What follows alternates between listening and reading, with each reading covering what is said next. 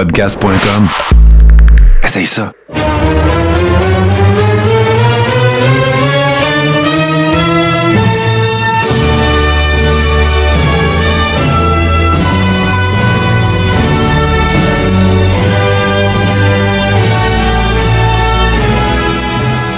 Le Carré saison 4, épisode 17, mesdames, messieurs. Toto Laving avec vous en remplacement, si vous voulez, de Martin Godet. En fait, aujourd'hui, Martin ne sera pas avec nous.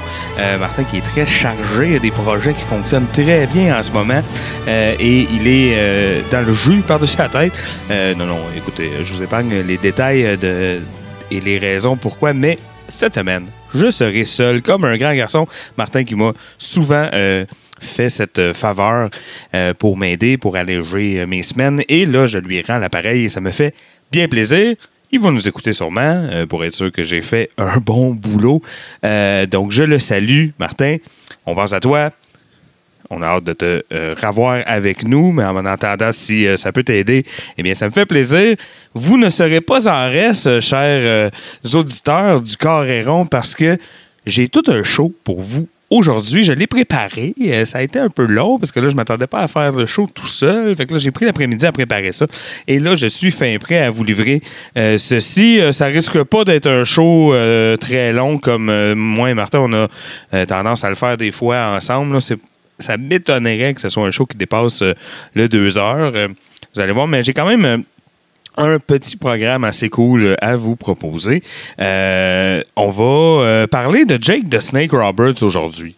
Surtout. C'est de ça qu'on va parler.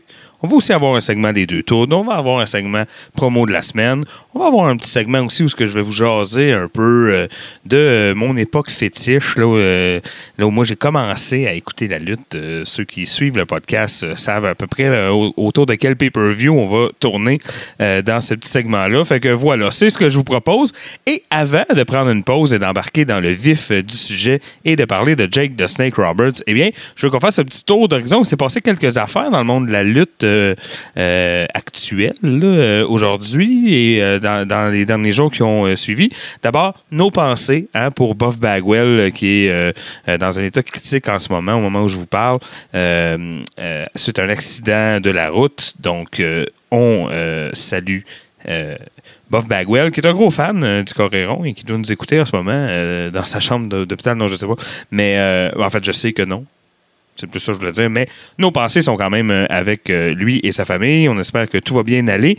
Euh, même chose pour euh, Sonia Deville qui s'est fait attaquer dans sa maison. Ça, c'est une histoire assez freak. Quand je vais retrouver Martin comme co-animateur, on va sûrement en parler un petit peu parce que c'est quand même assez spécial. J'espère que la WWE va se servir de ça euh, ils font plus beaucoup ça hein, euh, maintenant, se servir des choses de la vraie vie, mais bon, on espère que là, ils vont prendre ça au vol parce que c'est vraiment, écoute, pour euh, la rendre badass, euh, c'est très, très efficace.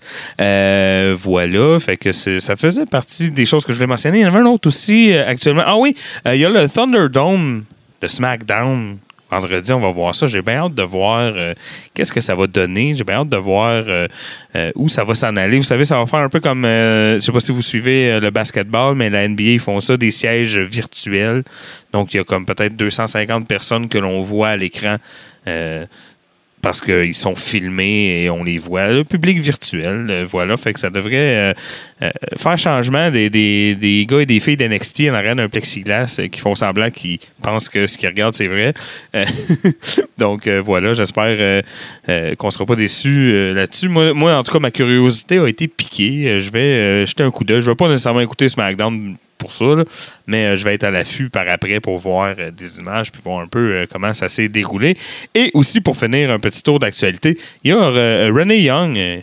moi, c'est une des filles que j'aime bien à WWE E, F. J'ai tout le temps tendance à dire F, mais euh, ça fait très longtemps que je suis dans le champ avec mon F. Mais euh, voilà, mais euh, c'est une des bonnes affaires sur la télé de, de la WWE. C'était Renee Young. Et là, elle a donné sa notice, comme on dit. après SummerSlam, elle va quitter la WWE pour aller où? On sait pas. Euh, on sait pas trop pourquoi non plus. J'ai lu entre les branches qu'elle avait peut-être pas aimé le traitement qu'elle avait eu euh, pendant sa convalescence. Elle que, et euh, on le sait, elle, a- elle a été diagnostiquée positivement pour la COVID. Elle a pris du temps de repos, tout ça. Et semble-t-il que elle a pas aimé le fait que personne l'appelle pour prendre des nouvelles, tout ça. Donc voilà, on lui, on lui, voyons, on lui souhaite, euh, voilà, la meilleure des chances. Mesdames et messieurs, alors on va pour euh, le petit euh, tour d'actualité. On va prendre une petite pause, s'ouvrir une petite frette. Vous le savez, moi je suis le même. Qu'on parle de lutte ou de country, ça prend une petite frette. On s'ouvre ça pendant la pause et on se parle de l'autre côté.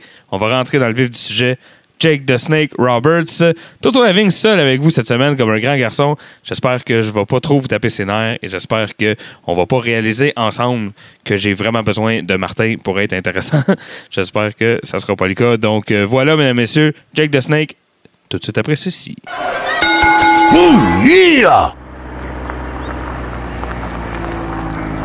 Hey, Toto Lavigne ici, animateur vedette de Radio Déo, ta station Web Country. Hey, on sait jamais quoi faire le vendredi soir. Ben, viens me rejoindre. Moi et ma gang de capotés, sans oublier la foule en délire. On t'invite dans mon pick-up. RadioDéo.com, ta station Web Country. Écoute la grosse voix, ça. Radio Déo, ta station web country. Vendredi soir, tu veux du vieux country, si qu'un petit boire. Jake the Snake Roberts, mesdames, messieurs, un lutteur mythique, un lutteur plus grand que nature, un lutteur qui en a marqué plus d'un, les gens de ma génération, peut-être les gens même un peu plus jeunes, les gens un peu plus vieux aussi, un lutteur qui a lutté quand même très longtemps, Euh, un lutteur euh, qui avait une présence, euh, une aura, en anglais on dit un mystique, un mystique about him. There was something mystique about this guy. Euh, très mystérieux, parle pas fort, euh, euh, fait ses propres règles, un loner, même face, même heel, même heel, et ça c'est très rare. Les heels ont tendance, c'est, c'est- ce qui- ce qui est efficace là, pour un heel, c'est d'être avec sa gang de thugs, puis faire la pluie puis le beau temps à la gang. C'est toujours des lâches tout seul. Mais Jake the Snake, il était pas comme ça. Jake the Snake, il était loner, euh, autant heel que face. euh, voilà, donc c'était un lutteur très intéressant, un Hall of Famer, bien sûr. Un lutteur que j'aime beaucoup et je pense que vous êtes plusieurs. C'est pas la première fois qu'on en parle. C'est pas la dernière fois qu'on en parle du tout, du tout, du tout non plus. Ça, euh, habituez-vous à ça. De toute façon, on pourrait faire un podcast qui s'appelle Jake the Snake Roberts, faire des épisodes d'une heure, puis on pourrait en faire 35 avant d'arriver au bout. Euh, Il y, a, vraiment, vraiment beaucoup de choses à dire. On va pas. C'est pas vraiment une chronique lutteur old school. Hein? On va pas euh, descendre sa carrière au complet. On va s'attarder à sa première run à la WWE et plus précisément à deux feuds précises et encore là, plus précisément à deux matchs précis. Donc euh, voilà. Allons-y, lançons-nous. Euh, J'espère que ça va vous plaire. Euh, donc, un gars qui commence à lutter dans le bout de la Louisiane euh, au milieu des années 70, aux alentours de 74-75, et il roule sa bosse euh, dans les territoires, se fait un nom quand même. Euh, c'est un lutteur euh, qui était apprécié, un bon worker, un gars qui a payé ses 12. Euh, bon, je vous parle pas non plus de sa vie avant ça. hein. Il y a énormément de documentaires sur la vie de Jake the Snake que je vous invite à aller écouter. C'est pas la vie la plus facile, vous le savez. Moi, la chose parmi toutes, hein, parce qu'il y a vraiment beaucoup de choses fuckées et lourdes et tristes dans sa, dans sa vie, dans sa jeune enfance, dans son adolescence, tout ça. Euh, mais moi, l'affaire qui me marque le plus, et en tout cas qui, peut le plus nous intéresser au niveau euh, podcast de lutte old school, c'est le fait que c'est un fils de lutteur, mais qui était gardé lui-même dans l'ignorance. Le kayfabe était vivant dans la maison de Jake the Snake Roberts. Et ça, c'est c'est très particulier. Et ça c'est très révélateur aussi du genre de worker que ça devient et de comment on utilise le kayfabe et tout ça. Lui, il comprend le, le, le power de ça, le pouvoir du kayfabe, d'être capable de, de, de faire vivre des émotions à des gens euh, et, en, utilisant des procédés euh, utilisés depuis très longtemps par la fiction, mais il y y a quelque chose de différent, c'est que quand tu t'assois devant une émission de télé ben tu sais, tu t'assois, je sais pas, moi, je veux dire n'importe laquelle, tu t'assois devant Breaking Bad. Ben, en t'assoyant devant Breaking Bad, tu as déjà fait dans ta tête le choix d'accepter que ce que tu voyais là, c'était des comédiens qui mettaient en scène des choses déjà scriptées pour notre propre bénéfice. La lutte, c'est pas comme ça. La lutte, surtout à l'époque, là, c'est comme ça. Mais à l'époque, la lutte, c'était vrai. On écoute un sport. OK? Et les, émotions que tu peux vivre en écoutant, je sais pas si vous êtes des fans de sport. Moi, je suis un vrai fan de sport.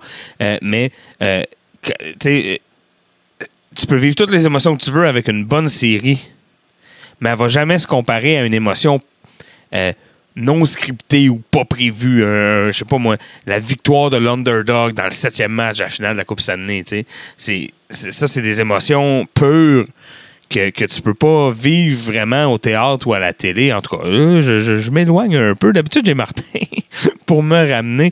Euh, fait que je vais quand même prendre une petite gorgée en long. Ben, pas, pas euh, très, très, très ASMR. Je vais essayer de me, retenir, mais quand même, une petite gorgée. Ah, voilà. Faut pas que je tombe dans mes, euh, dans mes patterns de pick-up, comme on dit. Mais voilà. Donc, où c'est que j'étais rendu? Le kayfabe, oui. Fait que le kayfabe était vivant chez Jack the Snake. Donc, c'est très révélateur de comment ça forme. euh, parce que c'est pas la même chose. C'est- pas un fan de lutte comme vous et moi qui sait qu'est-ce qu'il regarde. C'était un petit gars qui pense que son père est en train de manger une volée pour vrai à la télé. tu sais. Fait que c'est très, très. euh, c'est très, très fucké, moi, je trouve. Euh, et. C'est donc révélateur de- du worker qu'on va connaître plus tard. Donc, il roule sa bosse dans les années 70-80, tout euh, le long de la, de la côte Est. Euh, donc, euh, en Géorgie, en, Virginie, en Caroline, tout ça. Et il va un jour attirer, évidemment, on pourrait faire un long podcast sur, sur, cette période-là, mais nous, on veut se concentrer aujourd'hui sur sa run à la WWF. Donc, aux alentours de 1986, il se fait remarquer par Vince McMahon qui lui offre beaucoup d'argent et qui le passe dans la machine WWF. C'est-à-dire, qu'est-ce que ça veut dire ça? Bon, là, on a un gars là, qui est moustachu, qui a un bon look, euh, qui a l'air en forme, qui est un bon worker, qui a une bonne réputation euh, dans le ring, euh, une réputation d'être quand même assez safe comme lutteur, de connaître euh, ses trucs, de, connaître son métier. C'est un gars aussi qui attire l'attention au niveau charisme, au niveau, euh, au niveau promo, euh, au, micro, tout ça. Et là, Vince le passe dans la machine. Ça, ça veut dire quoi? Ça veut dire Vince, il était de même ça, là, tu sais. C'est comme, c'est quoi, toi? British Bulldog? Ben, ça te prend un Bulldog. Toi, t'es quoi? Tu viens des îles, toi? Ça te prend un perroquet. Toi, c'est qui? Jake the Snake? Bon, ben, ça te prend un serpent. C'est bon, il était de même. Alors, c'est serpent mur à mur. Iconographie, si vous voulez, de serpent mur à mur. Sur les, ben évidemment, les bottes en serpent, les, les logos de serpent sur les pantalons, tout ça. Euh, évidemment, ça vend euh, de la merch à mort. Euh, on peut même vendre un petit serpent en plastique ou en caoutchouc avec le bonhomme. Ça, c'est toujours euh, pertinent aussi. Euh, Vince aime ça, pouvoir vendre la merch. Et là, ben, on lui donne un assez de gros serpent qu'il doit euh, promener un peu partout lui-même. C'est lui qui en est responsable. D'ailleurs, il y a plusieurs anecdotes de serpents. hein. Jake the Snake qui, récemment, s'est adonné plutôt au stand-up. une espèce de, de deuxième carrière. Et puis, il raconte énormément. Moi, je l'ai vu deux fois en stand-up. Il raconte énormément d'anecdotes, notamment des anecdotes de serpents. Parce que il s'appelle Jake the Snake Roberts, mais il faut comprendre que ça veut pas. C'est pas parce qu'il s'appelle Jake the Snake que t'aimes les serpents. Hein? Surtout qu'à l'époque où il est euh, arrivé avec ce surnom-là, euh, c'était pas. euh, il était pas avec Vince du tout, puis c'était juste parce que Jake puis Snake, ça rime. Puis là, ben, après ça, il y a tout un paquet de métaphores que tu peux faire, puis de phrases toutes faites qui sont intéressantes avec le serpent. hein. Never trust a snake, euh, sneaky snake, tout ça. Les serpents, c'est dangereux. Il n'y a rien de plus dangereux qu'un serpent en danger. Bon, ça, ça devient intéressant. C'est pour ça qu'il avait choisi ce nom-là. Bon, Jake et Snake, ça rime aussi. hein, dans la lutte, c'est souvent pas plus compliqué que ça. Euh, Fait que, mais il savait pas que ça ferait qu'il qu'il est obligé de se promener avec un serpent euh, sur la route, euh, à l'hôtel, tout ça. Puis c'est un gars qui se foutait éperdument de son serpent, qui était même. c'était un burden pour lui d'être obligé de retourner à l'hôtel, checker si le serpent est correct. Évidemment, aussi des anecdotes comme quoi il disait pas souvent aux places où il allait rester qu'il allait amener un serpent. hein.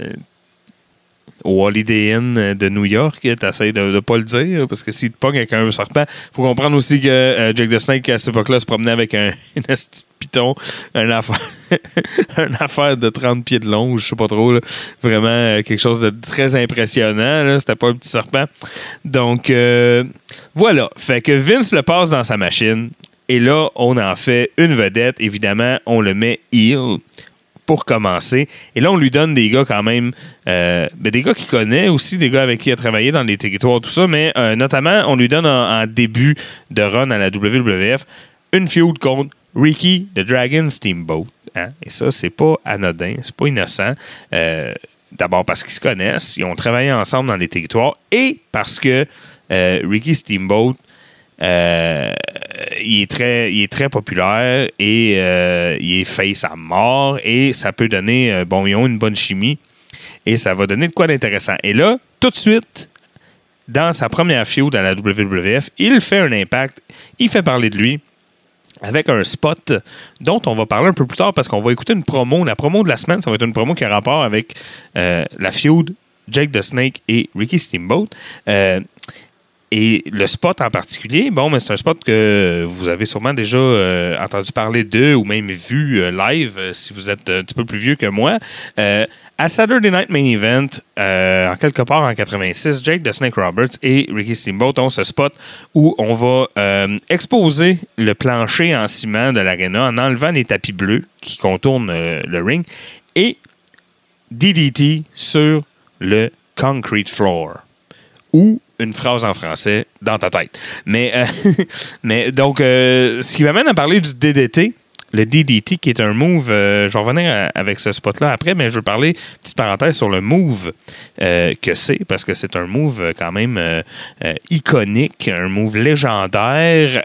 Moi, ce que j'aime le plus de ce move-là et des, comme mes moves, mes finishers préférés ont toutes la même caractéristique. C'est que c'est comme. Il faut que ça arrive rapidement, puis il faut que ça arrive par surprise. hein, la phrase, la fameuse phrase hein, euh, qu'on dit trop souvent pour le RKO, mais euh, out of nowhere, c'est important. Euh, Il y en a quelques-uns. Bon, il y a le RKO, le nommer, il y a le DDT. Et le stunner aussi, le Stone Cold Stunner de Steve Austin me faisait à peu près le même effet. Parce que c'est il peut il, peut s'en servir comme un fusil là, quick draw là puis shoot from the hip puis quand tu t'y attends pas bang DDT et là bon il, il mène le match et il est en train de le maganer un peu et là le spot c'est d'enlever le tapis et de faire le DDT sur euh, le plancher Jake the Snake était fortement en désaccord avec ce move-là. Tu fais pas ça. Lui-même, écoute, c'est celui qui a inventé le move, c'est celui qui l'a perfectionné, c'est celui qui euh, a, euh, s'enorgueillissait, ça se dit-tu? En tout cas, qui, qui, trouvait fierté dans le fait d'avoir jamais blessé personne avec ce move-là ou avec d'autres moves. Euh, et là, il leur dit écoutez, non, ça se fait pas. You cannot DDT somebody on the concrete floor, you'll kill him il y a de l'insistance. Les producers veulent vraiment que ça soit fait. C'est un spot important pour le reste des choses. Dans leur idée à eux de cette feud-là, ils en ont besoin euh, de ce spot-là. Et là, c'est Ricky Steamboat qui calme le jeu et qui dit Regarde, je vais me protéger, tu vas faire de ton mieux, puis on va être correct, puis on va le faire. Grave erreur. Steamboat qui se ramasse euh, d'abord sans connaissance immédiatement après le coup. euh, à chaque fois que Jake the Snake raconte l'anecdote, il dit toujours la même phrase. Euh, c'est la chose, quand j'ai levé Steamboat du sol, c'est la chose la plus lourde que j'ai jamais soulevée de toute ma vie. Euh, parce que c'était vraiment un corps inanimé, complètement knock-out. Et par la suite, ben, il était magané, il était tuméfié. Il avait le visage tout enflé, plein de bleu, plein d'échymoses, un gros euh, œil au beurre noir, tout ça. Euh, donc, ils s'en sont servis, pareil, Hein? Ils font moins ça aujourd'hui. Je vous parlais de Sonia Deville en, en début de, segment. Qui, moi, j'espère qu'ils vont se servir du fait qu'il y a eu une, un fan fou qui est entré par infraction chez elle euh, pour la suite des choses. Je sais pas s'ils vont le faire aujourd'hui. C'est plus touché. Dans ce temps-là, c'était juste comme, well, OK, then. Il a la face maganée. Fait que là, il est encore plus face qu'avant. Puis le heel est encore plus heel qu'avant. Puis euh, voilà.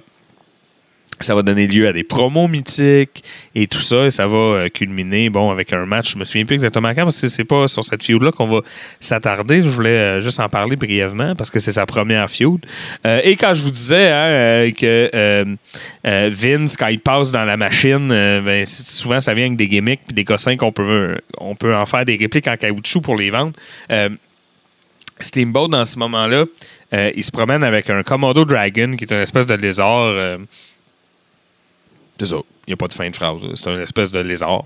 Euh, parce que, bon, évidemment, des dragons, ça n'existe pas. hein. Mais ça, ça n'a pas empêché Vince. Tu Vince, il a dû faire comme Ah, il s'appelle The Dragon, on va lui donner un dragon. Puis là, il du monde qui a fait Ouais, mais Vince, un dragon, ça, n'existe pas. Donc, euh, peut-être qu'on pourrait lui donner d'autres choses. Puis comme, il doit avoir un lézard qui s'appelle quelque chose dragon. Ouais, ouais, mais il y a les Komodo Dragon. Bon, mais c'est bon, ça, Komodo Dragon. En plus, ça sonne japonais. fait que ça va marcher. Euh, fait que là, c'était comme le combat entre le lézard et le serpent qui se sont jamais vus, en fait. Mais euh, c'est ça. Puis euh, c'est, Steamboat aussi dans une période euh, peu bizarre. Il est face. Euh, il se promène avec son dragon. Toujours été face, hein, Steamboat, c'est pas ça qui est bizarre. là. Mais euh, bon, c'est une période un peu bizarre pour lui, mais c'est une excellente feud et un spot qui a fait énormément parler.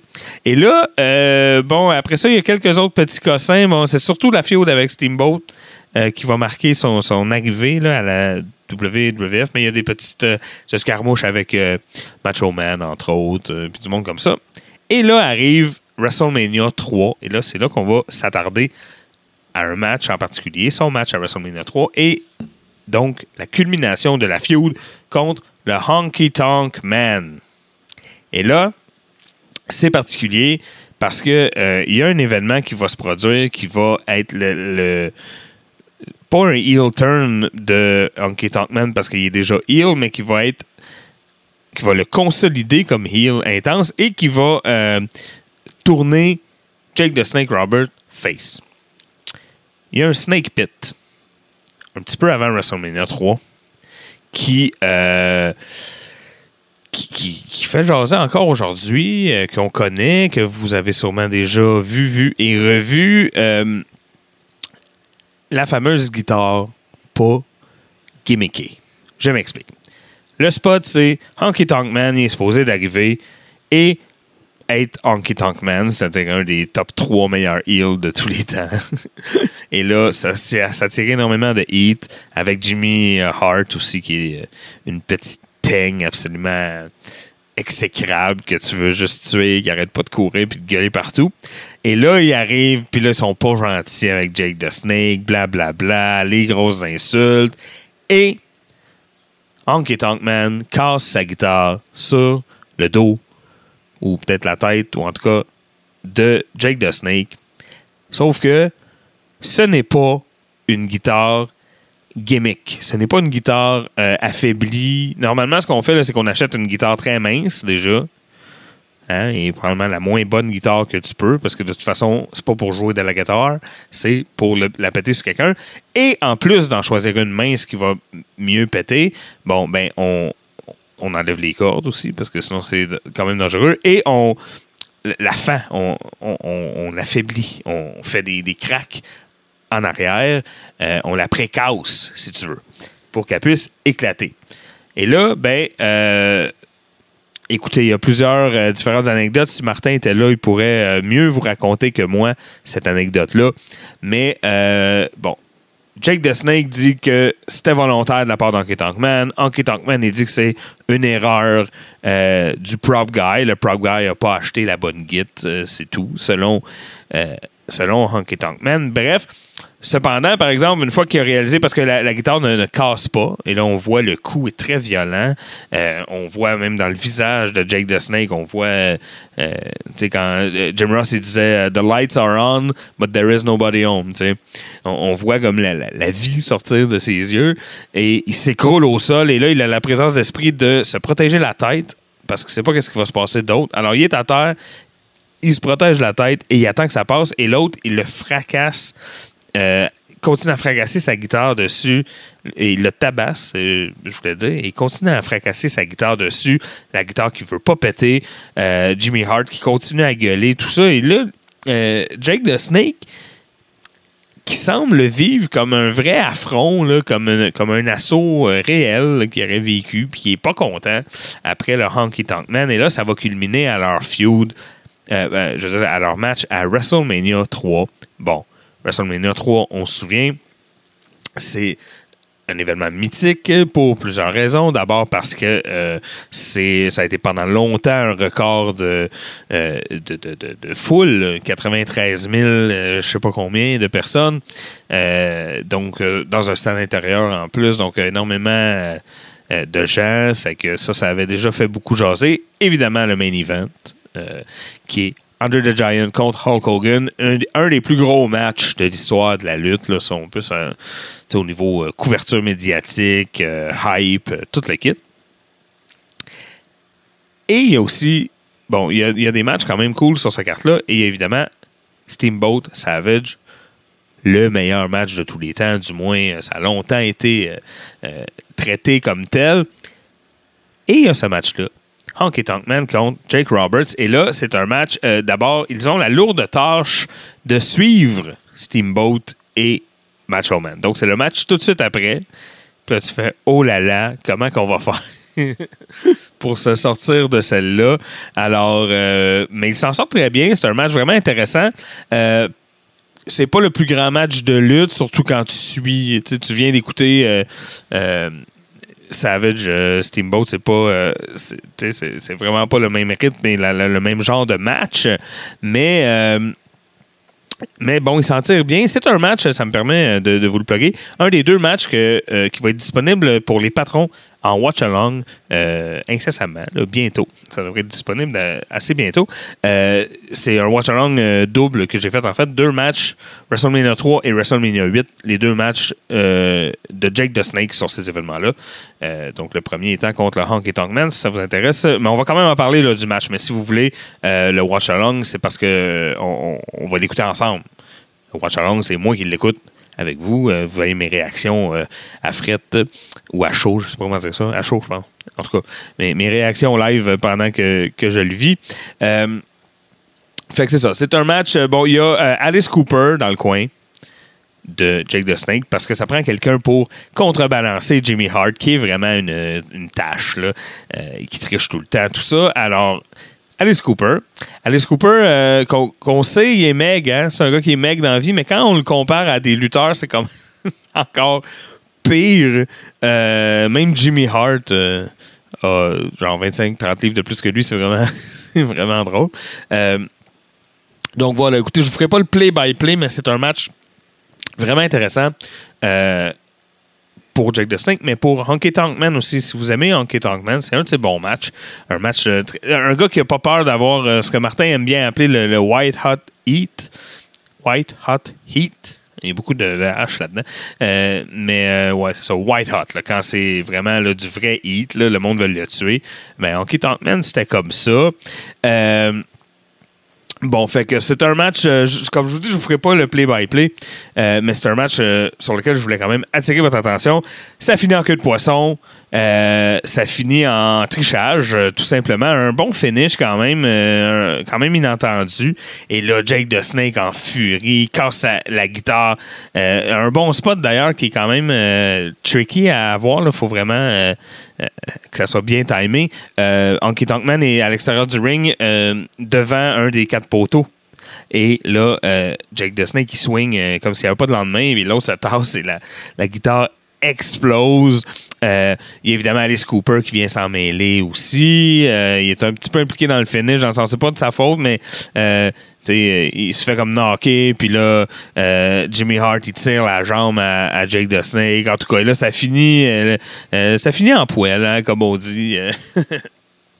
Mais voilà, c'est donc euh, un match intéressant. Match intéressant. Euh, Il y a des promos aussi euh, de- de- des deux parties avant le match. Les promos de Jake the Snake, on va en reparler un peu plus tantôt. On va en analyser une carrément. On va en écouter une, puis après on va en parler. On va pas l'analyser. Sortez pas vos papiers, vos crayons. Pour ça, il n'y aura pas d'examen, mais on va donc parler un peu plus de son travail au micro tantôt, mais toujours intéressant. Et là, il est face. Et c'est quelqu'un, bon, c'est une phrase qui, est galvaudée, surtout quand on parle de, de Jake the Snake, mais euh, c'est quelqu'un, c'est vraiment le roi de la psychologie de la lutte. Ça, on s'en sort pas. Il sait comment travailler face, il sait comment travailler heel. Euh, tout est pensé tout le temps, euh, jusqu'aux plus petits détails, les mouvements de main, le body language, la démarche. Euh, elle est pas la même quand il est face que quand il est heel. Euh, là, dans cette promo-là, à WrestleMania 3, il est vraiment. Il a l'air coqué ben raide, il arrive, puis là, euh, je pense qu'il se touche le nez carrément, là, tu sais. Puis là, il se tape les mains, puis il se tape dessus, puis il est juste comme, il faut y aller, là, là, faut que je le pète là. Euh, il, pète un peu une coche aussi contre euh, l'intervieweur qui est comme. fait que te souviens-tu de la fois de la, de la guitare? Comme ben oui, je m'en souviens. C'est pour ça que je te cite, je suis vraiment fâché. Fait que voilà. Euh, voilà pour sa feud avec euh, le Honky Tonk Man. Euh, c'est ça, comme je vous dis, je ferai pas le play-by-play du match. Euh, si vous voulez l'écouter en watch-along avec moi, euh, euh, ça va être disponible bientôt. Sinon, ben, euh, c'est ça. De toute façon, WrestleMania 3, c'est un événement quand même euh, que, que- la majorité d'entre vous connaissent assez bien, je pense. Euh, fait que voilà. Ça, c'est la première feud euh, et le premier match précis sur lequel je voulais qu'on s'arrête. On va continuer un peu son parcours euh, dans la WWF. Il y a eu des feuds très célèbres contre euh, Rick Rude, Under the Giant, euh, Ted DiBiase aussi euh, pour la, ceinture. Il y a eu euh, et là, quand je vous parle, on en a déjà parlé précisément de ce match-là. C'est pour ça que je ne vais pas. euh, euh, je voulais pas euh, que ma chronique porte là-dessus nécessairement aujourd'hui. Parce qu'on l'a déjà fait, mais quand on parle de psychologie du ring, puis quand on parle du maître, il y a un match mythique entre lui et Rick Martel à WrestleMania 7. C'est le fameux match à l'aveugle, le blindfold match. Les deux gars ont les yeux bandés, un sac en jeu de sa tête et ils doivent lutter. Et là, c'est Jake the Snake qui est face et qui est à son meilleur. Il utilise la foule, euh, fait, fait manger la foule dans sa main. Euh, vraiment un match très particulier. Évidemment, c'est pas un grand match de lutte, vous comprenez, hein, parce qu'ils ont de la misère à, à se toucher. Parce qu'ils se voient pas. Mais bon, puis tu sais, c'est tout. euh, quand on vous dit la psychologie, euh, euh, c'est vraiment, euh, c'est vraiment deep, là. Tu m'as, la, la feud, c'est tu m'as aspergé du parfum dans les yeux, puis là, je vois plus rien, puis là, c'est pas juste. Puis là, je veux ma revanche, mais je vois plus rien. Fait qu'il faut que toi, tu vois plus rien pour que ça soit fair, puis qu'on puisse se pogner. Alors, euh, voilà, puis bon, évidemment, le swerve à la fin, tout ça. Un match vraiment très intéressant. Rick Martel aussi, dont on pourrait parler euh, très longtemps.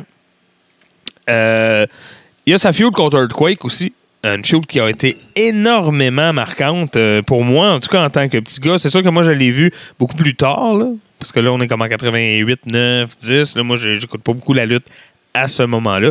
Mais euh, plus tard, quand je l'ai vu, c'est quelque chose qui m'a marqué beaucoup.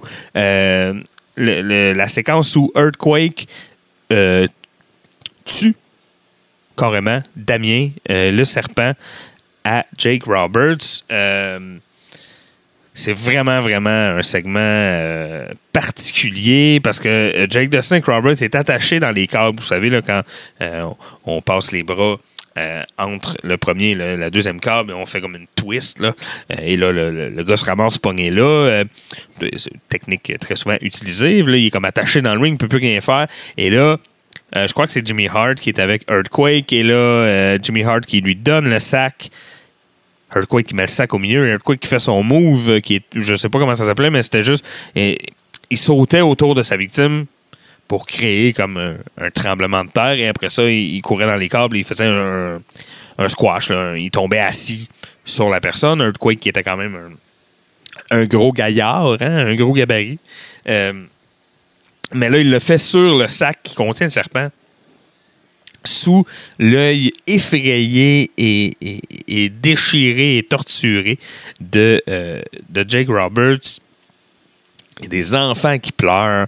Vince, il crie sa vie. C'est vraiment un segment très, très, très, très, très particulier. Euh, et une feud quand même assez cool aussi. À cause de ça, Earthquake, je l'aimais bien aussi. Puis là, je trouve que dans ce feud-là, il est quand même assez bien, euh, assez bien utilisé. Euh, ah oui, et là, ça nous amène tranquillement, pas vite, au tournant des années 90.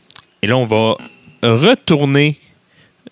Non, pas retourner. Euh, ben oui, ben c'est c'est un anglicisme. Euh, remettre Jake the Snake heel. Et on va le faire d'une excellente façon.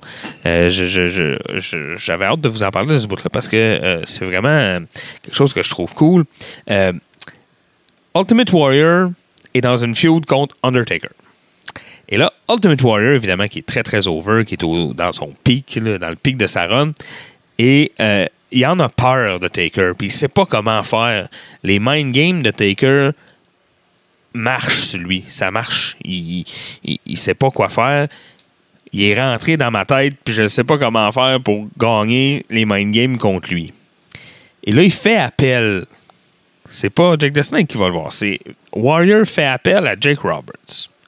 Puis Jake Roberts, il dit Je vais t'aider. Si tu me fais confiance, puis si tu me trosses jusqu'au bout, je vais te faire vivre trois étapes. Et ces trois étapes-là, quand tu vas les avoir vécues et survécues, tu vas être prêt à comprendre le Dark Side, tu vas être prêt à comprendre Taker, tu vas être prêt à te battre contre lui. Taker avait un euh, segment avec Paul Bearer, plus Paul Bearer qui avait le, segment, c'est lui qui parle, mais euh, un segment de- de- d'entrevue, un segment de micro euh, qui s'appelait euh, le Funeral Parlor. Vraiment over the top, là, avec des plantes en plastique, de la fumée, le gros cercueil, des chandeliers, vraiment la grosse ambiance. Et évidemment un cercueil. Et pendant un des funeral parlors, Ultimate Warrior se fait enfermer dans le cercueil. C'est après ça, d'ailleurs, qu'il va euh, chercher l'aide de euh, Jake Roberts parce que c'est là qu'il est comme, OK, j'ai vraiment peur, puis je sais pas quoi faire, puis je sais pas comment faire pour gagner euh, contre ce gars-là.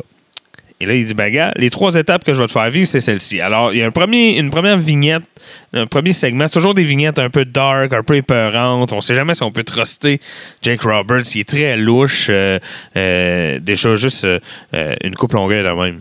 Tu, dis, peut-on truster ça? Je veux dire, c'est une coupe longueuil, ça, c'est, massif, là. Ça n'a même pas rapport, là. C'est, une coupe longueuil, mais ça se rend jusqu'à Saint-Jean-sur-Richelieu, là. C'est comme ça. c'est vra- vraiment, c'est c'est vraiment over the top comme, comme look. En tout cas, fait que là, toujours dans, dans une ambiance un peu mystérieuse, tout ça. Il commence par l'enfermer dans un cercueil pour qu'il combatte sa peur des cercueils. Euh, un segment qui se passe relativement bien, mais bon, pendant lequel Ultimate Warrior freak pas mal, mais il s'en sort. Et là, Roberts, il est comme, ben, t'es presque rendu, t'es une étape de plus proche à être capable de comprendre le Dark Side, tout ça. Continue à me faire confiance, on a une autre affaire qui s'en vient. Une autre vignette, un autre euh, petit segment. Là, on l'enterre vivant. Fait que là, il est en dessous de la terre, il la terre sur lui, il crie. L'autre, il est comme non, non, reste là, on va continuer à pelleter, tu vas voir, ça va bien. Il finit par traverser cette espèce d'enfer-là. Il en sort grandi, du moins dit-on. Et là, on arrive au dernier de ces segments-là. Et là, c'est là que toute la, la, la- la psychologie, toute le- la sournoiserie de, de Jake Roberts. La dernière étape, parce qu'une des peurs du Warrior, c'est les serpents aussi. Euh, c'est pas compliqué. euh, Il y a un gars dans la ligue qui s'appelle Jake the Snake Robert, il y a un serpent. Ce qui fait que toutes les autres personnes dans la vie ont peur des serpents. Sinon, ça sert à rien. Hein. Si il arrive avec son serpent, mais qu'il est dans une ligue où personne n'a peur de ça, ça fait rien. fait que lui, il est, donc. euh, donc, Warrior, il échappe pas à ça, pardon, et il en a peur. Fait que là, dernière étape, je vais t'enfermer dans une pièce où il y a des serpents à mort. Là, il y en a vraiment beaucoup là, dans le segment. Il y a des serpents, des, des serpents segment serpent, c'est rough. hein? Dans le segment, il y a des serpents partout. Voilà. Euh, puis, euh, il y a une boîte dans laquelle il est supposé d'avoir euh, la réponse aux questions de l'Ultimate Warrior. Puis, c'est comme le défi ultime. Rends-toi à la boîte. Si t'as pas peur, puis tu te rends à la boîte, puis tu l'ouvres, tu vas être fin prêt à te battre contre Taker. Évidemment, qu'est-ce qu'il y a dans la boîte? Un cobra, en caoutchouc, bien sûr, mais un cobra quand même, qui saute au visage de Ultimate Warrior, qui l'attaque, et là, Ultimate Warrior qui souffre, qui tombe à terre, qui s'approche de la porte et qui commence à taper sur la porte. La porte est fermée, la porte, euh, c'est une espèce de salle bizarre, là, puis la porte, elle a euh, une fenêtre, et par la fenêtre, on voit Undertaker, Paul Bearer et Jake Roberts qui dit Never trust a snake et qui se met à rire sataniquement en présence de Paul Bearer. Et là, c'est un heel turn absolument, absolument, euh, absolument, absolument fantastique. Euh, et il va rester heel jusqu'à la fin de sa run, euh, de sa première run à la WWF. Je rendu avec ça? Excusez-moi, je vais prendre une petite gorgée, mesdames messieurs. Euh, un peu, j'espère que ça vous plaît à date. Euh, C'est un peu euh, bizarre tout seul. Je suis un peu déconcentré par moment. C'est un peu bizarre. Euh, des fois, euh, j'ai l'impression que je, Martin me manque, mais bon, j'espère que vous le sentez pas trop comme ça. Mais euh, moi, j'aimerais ça qu'il soit là pour me relancer un peu la balle. Euh, ne serait-ce que pour me donner le temps de. Parce que là, je vais prendre une gorgée puis ça va avoir l'air fou parce que personne ne va parler. Ah, voilà. Fait que c'est ça que je veux dire. Hein? Quand Martin est là, ça paraît moins. Euh, c'est toujours plus facile de cacher son alcoolisme quand on est plusieurs. Euh, donc, où c'est que je m'en allais avec ça? Oui. Fait que là, il est rendu heel, ben raide. Et on va arriver vers sa feud en 1992 contre Randy Savage. Et là, c'est toute une feud. Ben oui, hein, le, le Macho Man en chef, toute une feud. euh, et encore là, avec un segment. Et là, en vous en parlant, je me rends compte qu'il y a toujours au moins une affaire iconique et marquante par feud avec euh, Jake Roberts. hein. Euh, il y avait le, le- le- DDT sur le, ciment. et après ça, la, guitare pas le meurtre de, de son serpent. Et là, ben, c'est un segment mythique. D'abord, la feud est cool parce que euh, on sent vraiment juste que c'est deux gars qui s'aiment pas. Mais tu sais, euh, Jake Destin qui passe vraiment, euh, tu sais, il dépasse les bornes, puis il, dépasse les limites tout le temps. Surtout, d'autant plus qu'à ce moment-là, dans le storyline, Macho Man n'est pas apte à lutter et il n'est pas, il n'est que commentateur. Jack Tony ne veut pas le réétablir, le reinstate, je sais pas comment dire ça euh, en français, mais lui redonner le droit de compétitionner. Fait que là, il est pogné pour être commentateur. Puis là, l'autre, il sait que ça le fait chier. Fait qu'il arrête pas de le gosser. Ben, hein, tu veux te battre contre moi, mais tu peux même pas. Tu peux même pas. La lutte, elle veut pas. La WWF, elle veut pas que tu viennes te battre contre moi. Hein? Qu'est-ce que tu vas faire? Qu'est-ce que tu vas faire? Fait que là, il arrête plus. Il, il poke le bear, poke the bear, poke the bear. Et ça, ça va culminer Là, je parle un peu à travers mon chapeau. Je crois que c'est Saturday Night Main Event. Écoutez, je sais pas euh, exactement. C'est peut-être à Superstar. Parce que me semble que c'est pas à Raw, parce que c'est avant Raw. Fait que je sais pas exactement à quelle émission. Mais bon, c'est le segment mythique où ce que euh, Macho Man est attaché. Et là, euh, Jake the Snake qui, euh, qui est rendu avec un autre serpent, parce que évidemment, euh, Earthquake a tué le sien. hein. Fait que lui, il est rendu avec un plus petit serpent, mais beaucoup plus dangereux, beaucoup plus ma- malicieux, un petit cobra. Et là, ben, le cobra mord pour vrai Macho Man. Et là, bon, vous connaissez tous l'anecdote. Le cobra veut pas lâcher Calvas. Euh, et, là, Jake the Snake, on le voit, c'est vraiment. et C'est sûr que, tu sais, les petits gifs d'en face, il tente la foule, puis tout, mais il essaie vraiment d'arracher le cobra de sur le bras de, de Macho Man. Il essaie vraiment de l'enlever. Il veut pas. Le serpent, il est, il est dedans, puis le serpent, il est piste. Évidemment que le serpent n'est plus euh, dangereux à ce moment-là, mais, euh, mais il est. euh, c'est ça. Il est plus dangereux, mais il est, il est plus mortel, mais il est dangereux parce que Christy, euh, je sais pas si t'as vu les fangs après ça, mais, euh, c'est quand même. Et ça, encore là aussi, il y a des enfants qui pleurent. euh, Vince qui a l'air pas content pour vrai, là, parce que c'est un segment, je pense, qui, qui- s'est éternisé, euh, qui était pas supposé durer aussi longtemps. Euh, et il y a aussi un moment important de, ce moment-là, c'est et, parce que ça va être le segue vers la dernière feud dont on va parler, qui va aussi être la dernière feud de la première run de Jake Roberts à la WWF, c'est que euh, Jake est fâché, il est écœuré, il, il- en a contre tout le monde, il en a contre Jack Tony, il en a contre la vie en général, et là, il est derrière le rideau, il est en coulisses derrière le rideau avec une chaise, et il dit carrément à la caméra, parce que là, c'est un moment où Jake the Snake et Miss Elizabeth, euh, pas Jake the Snake, euh, Macho Man et Miss Elizabeth sont en train de revenir vers le backstage, vers le rideau. Et là, lui, il est de l'autre bord avec un caméraman, puis il dit, avec une chaise dans les mains, il dit Je vais, peu importe lequel qui arrive, je vais le frapper. Si c'est elle, je m'en fous. Le premier qui passe à travers le rideau, je le frappe. Et là, Taker arrive, puis il est comme Yo, qu'est-ce que tu fais? Ça marchera pas. Il retient la chaise, et là, ils se battent un peu, et là, ça part la feud contre Taker, qui est la dernière feud sur laquelle on va. euh, sur laquelle on va s'attarder.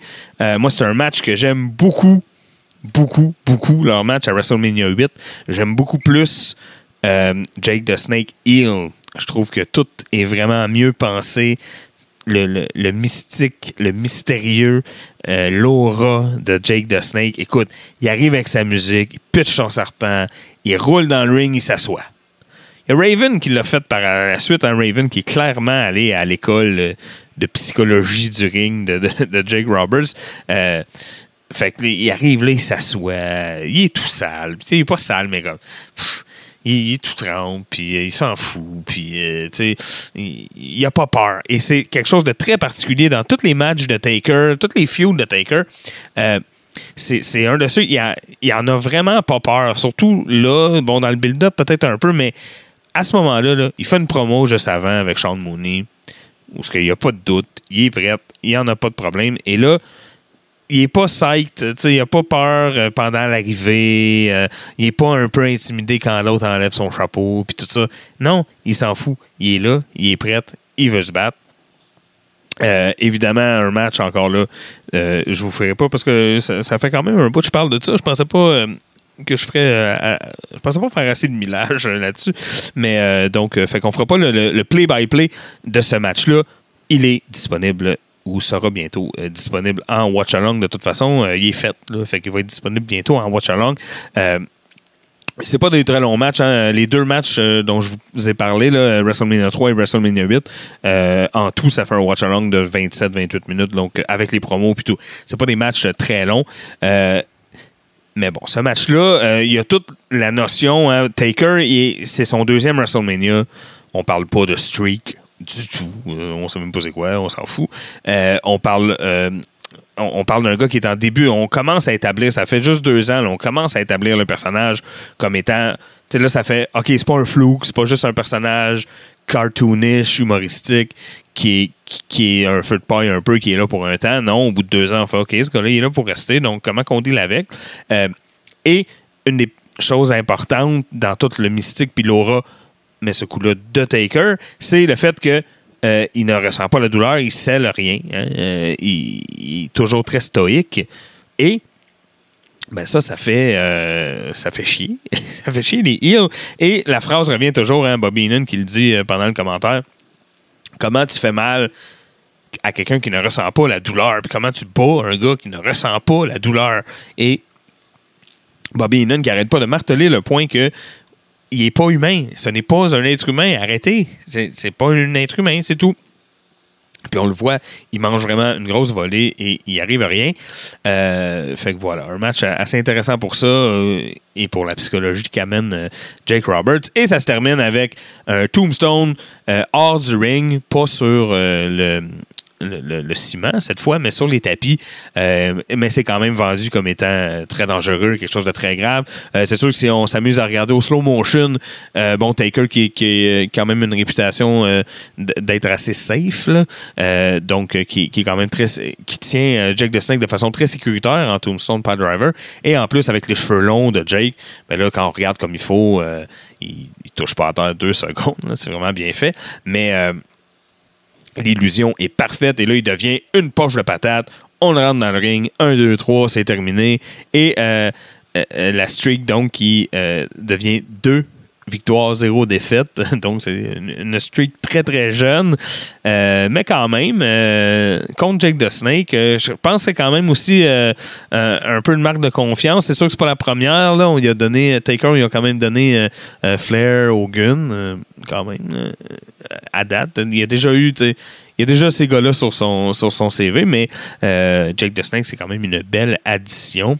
Donc voilà pour ce match-là WrestleMania 8, euh, que je vous invite à aller checker si euh, vous êtes des membres du Patreon. Et ça nous amène donc à la fin de sa première run en 92 à la WWF. Euh, je vois pas, euh, on pourrait parler longuement de ce qui se passe après. Vous savez, euh, là, il est à la AEW en tant que, que, que non-wrestler, qu'on appelle, en tant que manager ou je sais pas trop. En tout cas, un personnage important, mais qui, qui ne lutte pas. Et puis, euh, bon, il a roulé sa bosse euh, depuis 2012, hein, euh, depuis comme le, revival avec DDP, puis après ça, il s'est mis à faire du stand-up, tout ça. Mais avant, bon, ça n'a pas été facile. Il est parti en 92 de la WWF, qui est allé avoir une run très laborieuse et difficile à regarder à la WCW. Et après ça, euh, ben, c'est la descente aux enfers que l'on connaît. Euh, en fait, il y a l'espèce de tentative de redemption en 96. euh, et là, il revient à la WWF. Il y a une run contre Jerry Lawler. Mais bon, rien de très, très impressionnant ou marquant. Il est plus là, là. Il est plus en forme du tout, du tout, du tout. Là. Autant physiquement que mentalement, ça paraît. Il est plus là. Mais bon, il est quand même revenu pour faire ça. Et si vous voulez, son, son claim to fame dans cette deuxième run-là en 96 à la WWF, c'est euh, le tournoi King of the Ring, c'est d'avoir été impliqué dans la finale du tournoi contre euh, Steve Austin et d'être à l'origine. euh, parce que c'est en réponse aux promos que on a déjà parlé souvent là, Martin en a parlé quand même assez en détail la semaine dernière je crois mais c'était comme un peu en réponse aux promos à connotation ou à caractère et non pas à connotation, à connotation euh, religieuse que Jake faisait à cette époque-là. Et ça nous a donné le fameux euh, Austin 316 qui est devenu, bon, The Rest is History, comme on dit. Fait que euh, voilà. Puis après ça, bon, ce run-là marche moyen. Là, la descente aux enfers jusqu'en 2012, euh, dont on vous épargne les détails, mais bon, euh, euh, la boisson, le crack, euh, tout ça, euh, il il, touche euh, rock bottom. euh, Lui-même le dit là, euh, quand il en parle en stand-up. il dit j'ai- touché genre 20 niveaux que je pensais qu'il était rock bottom, puis que finalement il y avait une porte dans le plancher, puis je pouvais continuer. Là. Fait que tu te dis bon, ben au moins je suis rendu rock bottom, finalement non. Fait que. fait que voilà, la, descente aux enfers jusqu'à la, découverte de DDP Yoga puis tout ça. Et euh, la vraie Redemption Story, comme on est en train de le vivre en ce moment, la, pas la réconciliation parce qu'il était pas. euh, mais le, retour dans le giron de la WWF avec euh, le Hall of Fame, le Rumble, tout ça. parce qu'il y avait eu une apparition en 2014 dans le Royal Rumble, je crois.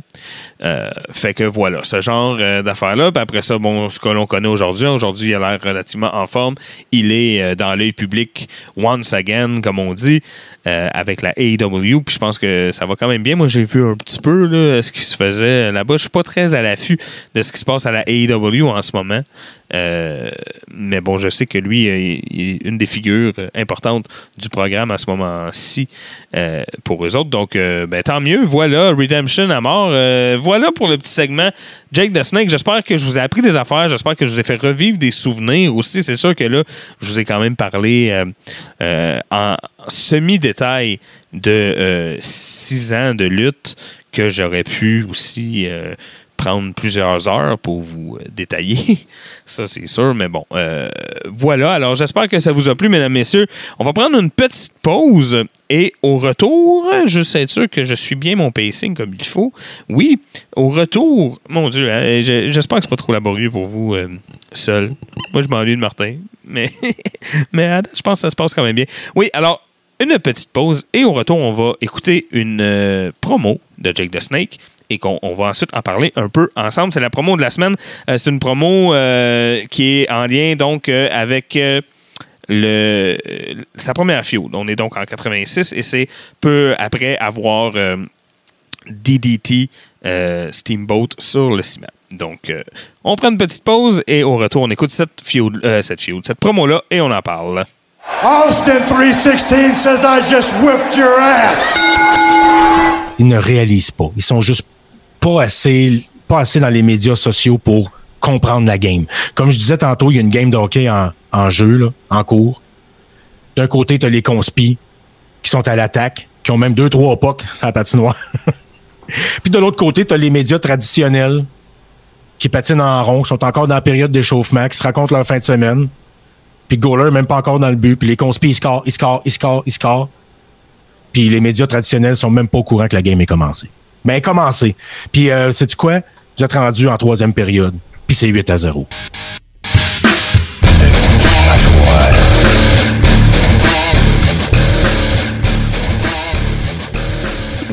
Thank you, Gorilla Monsoon. Now, ladies and gentlemen, many events that occur here in the World Wrestling Federation have fans the world over talking about it, but I don't think anyone had wrestling fans more disgusted than what you, Jake the Snake Roberts, did to Ricky the Dragon Steamboat from behind on Saturday night's main event. Don't you realize, up until Steamboat, they were all open hand material, just little boys to play with. Uh, Jake Roberts, let me ask you this. I agree with you. Ricky the Dragon Steamboat was the toughest competition you faced here in the World Wrestling Federation. But that was the moment you chose to come up from behind before the match started. Perhaps you were afraid of meeting any real Afraid. competition face to face. You're saying that I'm afraid? I'm asking the You know something? Sometimes it's better to remain quiet and be thought a fool than it is to speak up and erase all doubt. And Steamboat, you made a mistake by turning your back on me because I don't play no games. I don't have to play games. I don't have to watch games because I can control this sport with one move. DDT. DDT. You've seen what Steamboat looks like. Black eyes, everything, head swelling up. Looks like the Elephant Man. That's because you administered taste. it to him on the concrete It doesn't floor. matter. The bottom line in this sport is winners and losers. I never have been a loser because winning is the only thing that fills the pockets, and that's what this sport's about. Do you understand that? I understand, but I understand many men can make the same claim, but none of them have had to resort to behind the back sneak attacks, administering holes like the DDT on a man on a concrete We floor. all do things differently. I make my own rules because it's much easier that way. Now, as far as Damien goes, that's just part of the intimidation thing that I do. Because if you're thinking about the snake, then you're not thinking about me. And when you don't think about me, well, why don't we ask Ricky Steamboat? I doubt you have heard the end of one Ricky the Dragon. Alors voilà, mesdames, messieurs, c'était la petite promo de la semaine. Euh, Jake Roberts, euh, j'adore ça. J'adore ça. C'est que- quelle promo. euh, C'est puis quand je dis quelle promo, je parle pas de, cette promo-là en particulier. Je veux dire, euh, c'est quand on dit ça euh, de quelqu'un, tu sais, this guy, what a promo. Tu sais, son, mic game est vraiment, vraiment, vraiment une coche en haut de, bien du monde. Euh, déjà tout, hein, bon là, moi je l'a- je l'avais en vidéo. vous, vous l'avez juste entendu. Mais son look, hein, il y a un chandail en filet jaune avec un. avec un manteau en jeans et euh, des très longues boucles d'oreilles, une coupe longueuil euh, absolument légendaire et une moustache comme il ne s'en fait plus. Moi, je suis jaloux euh, de sa moustache et de ce genre de moustache-là. C'est des moustaches à la Tom Selleck ou à la Michel Forget, très, très touffues, très remplies et qui n'ont pas une chose que moi j'ai dans ma moustache à moi qui me gosse beaucoup, c'est-à-dire le petit trou au milieu, direct, direct en dessous de mon nez. j'ai pas de poils qui poussent là. Ça, ça, ça, ça fait moins des belles moustaches. De, feuillues. Voilà, feuillues. Euh, je pense qu'on peut dire ça comme ça. Euh, Sinon, ben, il y a le commentateur qui est cool aussi. hein. Le commentateur il est un peu comme euh, Ben ouais, c'est sûr qu'il est magané. Là, tu l'as DDT sur le ciment. Hein, come on. Puis euh, qu'il confronte. Hein, c'est pas correct les tactiques que tu as pris. Puis tout. Mais bon, la réponse de Jake the Snake qui est très intéressante. J'aime beaucoup comment il crie pas ou très peu. Il va lever le ton un peu. Mais il va surtout, pas chuchoter, mais parler calmement lentement. Et ça, je ne sais pas si vous vous souvenez un peu, mais vous savez, en 86-7, là, en 80... Ouais, c'est ça. 86-7, 8, euh, le paysage de la lutte à ce moment-là, là, si tu écoutes un show d'une heure, là, écoute, il y a une promo de Macho Man. Les aiguilles de, les aiguilles de VU sont toutes dans le rouge. Il y a une promo d'Hulk Hogan, il hurle sa vie. Après ça, il y a, je sais pas moi, euh, euh, John Dog qui arrive, il arrête pas de crier puis il brasse des chaînes. Après ça, il y a, euh, il y a les, Ult- les euh, mais les, les Road Warriors qui arrivent. Puis ils se mettent à gueuler, puis à se taper sur le chest. Puis là, lui, il arrive, puis il parle de même, tranquillement, doucement. Pourquoi? Ben, il y a une des promos qui le dit, puis je trouve ça vraiment cool, là, cette phrase-là. Mais c'est une des promos qui dit. euh, En fait, c'est pas une promo, c'est, euh, vous savez, euh, en 85, 6, 7, il y avait des segments comme à la Johnny Carson, Vince euh, une espèce de faux late night show là, avec le monsieur britannique là, avec lui puis euh, qui faisait comme son, son Ed Asner ou son en tout cas ouais, son sidekick fait que et à un moment donné, il est là, comme en entrevue, et il dit Je crie pas parce que mon père m'a toujours dit t'as pas besoin de crier. Si t'es important, les gens vont écouter. Euh, fait que euh, c'est vraiment une présence très très unique et très différente de ce qui se faisait à l'époque. On le voit tout de suite dans cette euh, promo-là. Euh, voilà, alors j'espère que ça vous a plu. C'est pas une très longue promo, hein, c'est sûr. Des promos, c'est less is more. Hein? Une promo de 8-10 minutes, là. il y a souvent des promos de même à Raw, à Star. Là. Moi, ça. J'aime ça quand c'est efficace, short and sweet. Puis c'est sûr qu'il y a du monde qu'on qu'on aime. sais. The Rock, il est là en avant pendant 15-20 minutes, puis il jase, puis c'est intéressant, mais parce que c'est des gens qu'on aime voir, puis c'est des entertainment nés. Mais je pense quand même que euh, quand on parle de promo, less is more. euh, ça, c'était une petite promo d'une minute et demie, mais très efficace, très to the point. Euh, il, il est venu consolider son statut de heel. là. il est vraiment chiant. hein. Puis. Il y a des bons arguments, des bonnes réponses. Il est comme, de quoi, de, quoi les règles? Il n'y a pas de règles. C'est moi qui fais les règles. Je l'ai attaqué. C'est pas de l'âge, je l'ai attaqué par en arrière. Moi, faut gagner. Dans la vie, ici, tu fais de l'argent si tu gagnes. Fait que voilà.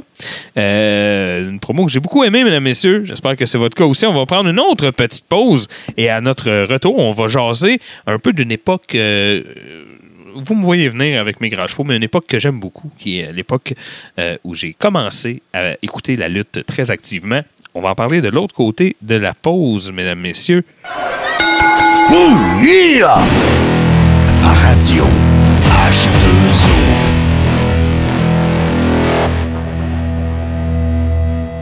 Oui, alors ceux qui me connaissent savent que j'ai un, une espèce de, de, de pay-per-view fétiche. Un, un pay-per-view. euh, moi, quand je reviens aux sources, moi, c'est ben, c'est à cause de mon âge puis de mon parcours de vie. À moi, hein, de la lutte, il y en avait avant puis il y en avait après.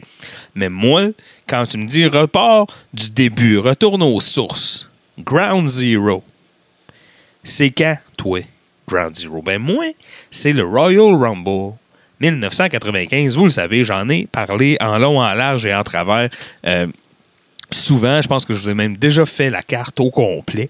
Euh, mais euh, je veux qu'on en parle aujourd'hui, pas tant euh, en, en name droppant du monde ou en, faisant le play-by-play des matchs qui sont dans cette carte-là, mais plus pour parler du feeling général et du pourquoi le petit gars de 10 ans que j'ai été absolument pardon, accroché.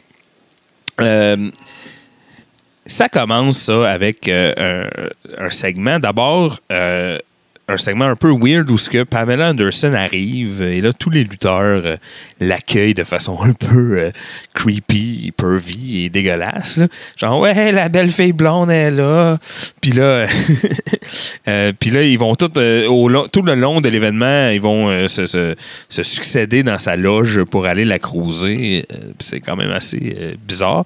Mais après ça le premier, même j'en parle parce que c'est quand même c'est pas anodin, là. De la, cassette, elle commence de même. C'est la première cassette de lutte que je vois dans ma vie. euh, faut dire, c'est pas vrai, là. J'ai des flashs de moi qui écoute euh, des promos des Road Warriors et de Hulk Hogan. Donc, on doit être aux, alentours de 88, 9, j'ai 4-5 ans.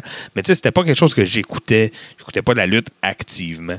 Euh, à ce moment-là, mes parents ne tripaient pas la lutte. La, lutte chez nous, ça n'existait pas bien. Mes parents avaient beaucoup de préjugés euh, contre les fans de lutte aussi. C'est tous des épais qui pensent que c'est vrai ce qu'ils écoutent. Euh, faut dire que, bon, dans les années 70-80, quand mes parents voyaient du monde qui tripait sur la lutte, c'était peut-être un peu plus vrai aussi, là, que c'était du monde qui avait l'air un peu... un peu euh, nono. Peut-être, je sais pas. Mais en tout cas, c'est l'image que mes parents en avaient. Fait que c'était pas euh, quelque chose de valorisé du tout là, dans la maison chez nous. Mais c'était pas non plus. Quand j'ai quand je suis tombé là-dessus en 95 puis que j'ai voulu en écouter, mes parents m'ont laissé faire. Là. Mais, euh, mais c'était pas. euh, c'était pas une passion partagée avec mon père ou ma mère, disons. Quoique, à ce jour, moi, j'ai tellement parlé de lutte entre 95 et 99 là, que à ce jour, là, c'est arrivé même il n'y a pas super longtemps. Ma mère, quand moi et mon cousin, on se parle de lutte dans la maison, des fois, elle nous corrige. Ça, c'est vraiment, vraiment euh, spécial. Elle est comme, t'es sûr que c'est le Rumble 96, ça? Parce que moi, je pense que c'est arrivé en 97, puis là, mon cousin il me regarde. Ah, si, elle a raison. Fait que, et puis, elle a jamais écouté ça, mais on a tellement parlé à, côté d'elle dans la vie que, que, euh, voilà. Fait que ça, c'est pour euh, la petite anecdote. Mais euh, c'est ça. Fait que moi, c'est la première cassette de lutte que je mets dans le vidéo ever. Et là, le premier match, c'est Jeff Jarrett contre Razor Ramon. On en parlera un jour euh, plus longuement de Jeff Jarrett. Je sais pas si je l'ai déjà fait. Moi, je sais que c'est un lutteur un peu euh, controversé. C'est pas tout le monde qui tripe sur Jeff Jarrett. C'est pas tout le monde qui, qui, qui l'aime bon, comme personne. Mais ça, à la limite, c'est pas de mes affaires. Et comme entertainer, euh, moi, je l'aime beaucoup comme entertainer. Euh, c'est sûr que ça joue le fait que c'est vraiment mon premier match de lutte complet que j'ai vu. Là. Puis là, il y a une histoire, une histoire qui, qui a commencé avant, mais que t'as pas besoin. De, ça prend pas tête à papineau pour comprendre. C'est une feud, ils s'aiment pas, il y en a un qui triche, pas l'autre, mais tout, tout ça, c'est des codes que moi, je connaissais pas. C'est ça qu'il faut comprendre. C'est pour ça que c'est un match et un événement important pour moi, parce que c'est la- les, premiers, la première fois que je suis en contact avec ces codes-là. Un face, ça se tient debout, c'est tout seul, ça, ça attaque personne dans le dos, ça triche pas. Un heel, ça a du monde avec lui, c'est sournois, ça triche, ça, ça, manipule l'arbitre. Euh, tout ça, là. C'est toute la première fois que je tombe là-dessus. Et là, il y a des, des affaires quand même cool dans ce match-là pour un petit gars qui connaît pas ça. Euh, il y a une attaque sournoise de, euh, le roadie à l'époque, hein, euh, qu'on appelle maintenant le road dog, mais euh, qui, s'appelait le, road, le roadie à l'époque. Et il, attaque. bon, en fait, c'est que Razor se blesse au genou. Et il sort pour essayer comme walk it off, puis essayer de, de, de- de shaker un peu sa blessure, voir si euh, il peut retourner, mais il est là trop long. euh, il, est- là comme sous le ciment, puis il gosse, et là, le road dog l'attaque par en arrière dans le genou. Un coup de la corde à linge dans le genou. Et là, il s'effondre au sol. L'arbitre n'a pas vu l'attaque et là, se met à compter. Et là, Razor Ramon se trouve euh, disqualifié, counted out. Fait que là, déjà, j'apprends l'existence des count-out. Je sais pas que ça existe, donc euh, voilà. Et. euh, mais là, ça finit pas de même. Parce que, bon, quand tu gagnes par disqualification, ça, c'est une autre affaire que j'apprends, moi, pendant ce match-là. Euh, quand tu gagnes euh, par disqualification, comme ça, par un count-out, tu ne gagnes pas la ceinture. Jeff Jarrett, c'est pas ça qu'il veut. Il veut la ceinture. Fait que là, mais l'autre, il veut pas. L'autre, il dit, ben non, gars, fuck off. Je suis blessé, j'ai perdu, mais j'ai encore ma ceinture, je m'en vais me coucher. L'arbitre qui est comme, non, non, vas-y pas. Mais Jeff Jarrett, qui prend le micro et qui est très insultant et qui commence à le traiter de chicken et qui part un chant chicken qui semi-marche. Euh, même si euh, il est heel et que les gens ne devraient pas traiter le face de chicken, mais ça semi-marche. Il y a un petit chant chicken et là, euh, bon, évidemment, Razor Ramon étant euh, euh, l'alpha mâle un peu épais qu'il est, ben, il est comme, ah, ouais, moi, hein, ouais, c'est moi, tu dis que j'étais chicken. Hein, mais moi, y aller pareil. Puis l'arbitre, il est comme, Ben, t'es bien t'es blessé. Et là, comme de fait, ben, le match reprend. Et là, attaque sournoise et, continue sur le genou pendant 2-3 minutes. Et là, victoire euh, après un- une tentative de Razor's Edge échouée à cause du genou. Et là, euh, petit paquet et Jeff Jarrett qui gagne. Et là, moi qui ai des yeux très très ronds et qui capote ma vie, puis je suis comme, holy shit, c'est quoi ça? Qu'est-ce que je viens de vivre? Je sais là qu'aujourd'hui, avec toute la lutte que moi-même j'ai vue dans la vie, puis toute la lutte qui est disponible, euh, c'est pas un événement qui, qui marque du tout. Là. C'est pas un événement qui passe à l'histoire. C'est pas, c'est pas du tout un des meilleurs Royal Rumble. C'est euh, pas un des meilleurs pay-per-view qui soit à la WWE non plus. Puis euh, c'est pas une des meilleures cartes. Euh, Rien, rien de ça. Mais moi, comme je vous dis, il faut se remettre dans le contexte que c'est vraiment, vraiment venu me chercher. Puis là, ben, ça continue. Il y a un paquet d'affaires cool là-dedans. Le match de championnat, Diesel contre Bret Hart, deux faces, un contre l'autre, avec euh, euh, tout le, roster heel qui vient intervenir pour péter aux deux. Euh, vraiment un match overbooké, mais euh, pour le petit gars que j'étais, qui était vraiment très, très, très excitant, plein de rebondissements, tout ça. IRS contre Taker, aussi un match dont j'ai déjà parlé, que j'aime beaucoup. J'ai déjà parlé aussi, il n'y a pas longtemps, de la des factions. Quand on a parlé des factions, moi j'ai parlé de Million Dollar Corporation. Maintenant en 95, elle est là, elle est au complet, euh, going strong. IRS, Kamala, euh, Nikolai Volkov, euh, King Kong Bundy, Tatanka. Donc, quand même une faction vraiment cool. Évidemment, le Rumble comme tel, qui est quand même un, des bons, là, pour vrai, euh, notamment à cause du fait que euh, euh, le numéro 1 et le numéro 2, c'est-à-dire British Bulldog, en fait, Shawn Michaels et British Bulldog, ben, c'est eux qui finissent aussi. C'est les deux derniers dans le ring. Le finish est vraiment cool.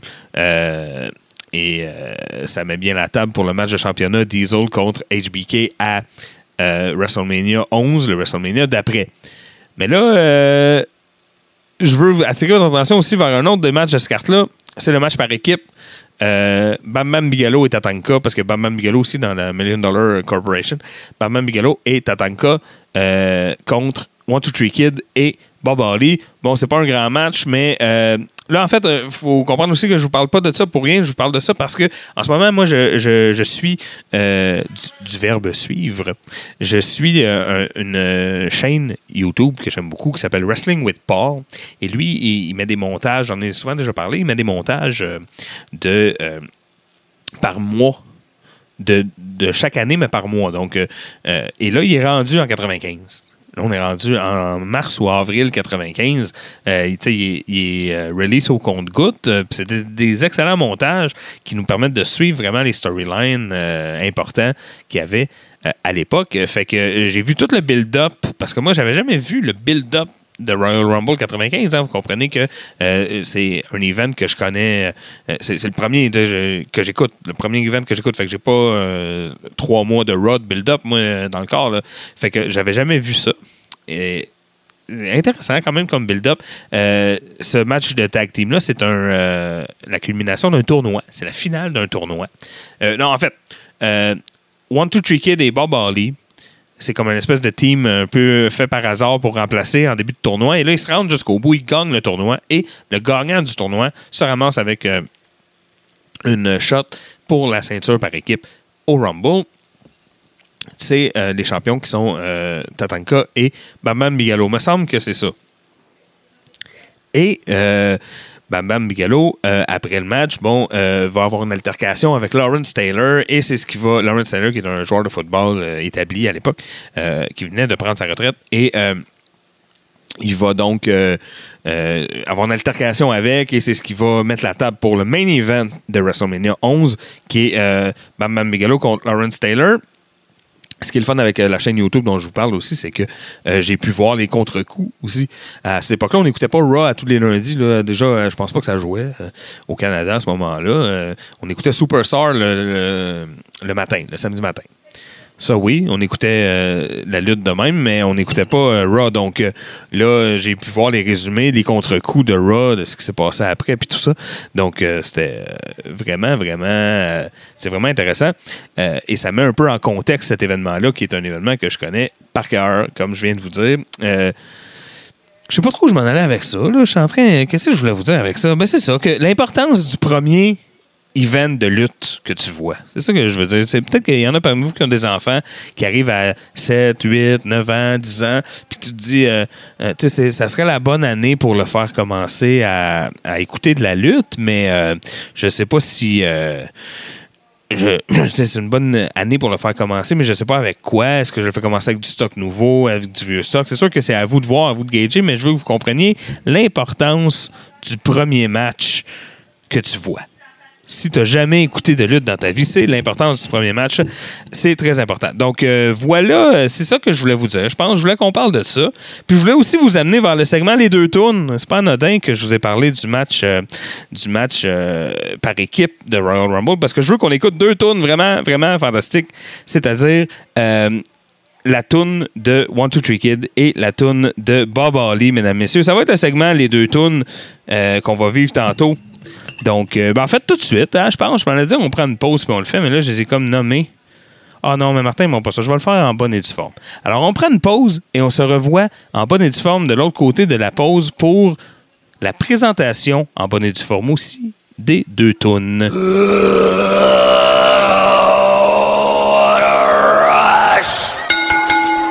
Ils ne réalisent pas. Ils sont juste pas assez, pas assez dans les médias sociaux pour comprendre la game. Comme je disais tantôt, il y a une game de hockey en, jeu, en cours. D'un côté, tu as les conspis qui sont à l'attaque, qui ont même deux, trois pocs sur la patinoire. Puis de l'autre côté, tu as les médias traditionnels qui patinent en rond, qui sont encore dans la période d'échauffement, qui se racontent leur fin de semaine. Puis Goaler, même pas encore dans le but. Puis les conspis, ils scorent, ils scorent, ils scorent, ils scorent. Puis les médias traditionnels sont même pas au courant que la game est commencée. Mais elle est commencée. Puis, euh, sais-tu quoi? Vous êtes rendu en troisième période puis c'est 8 à 0.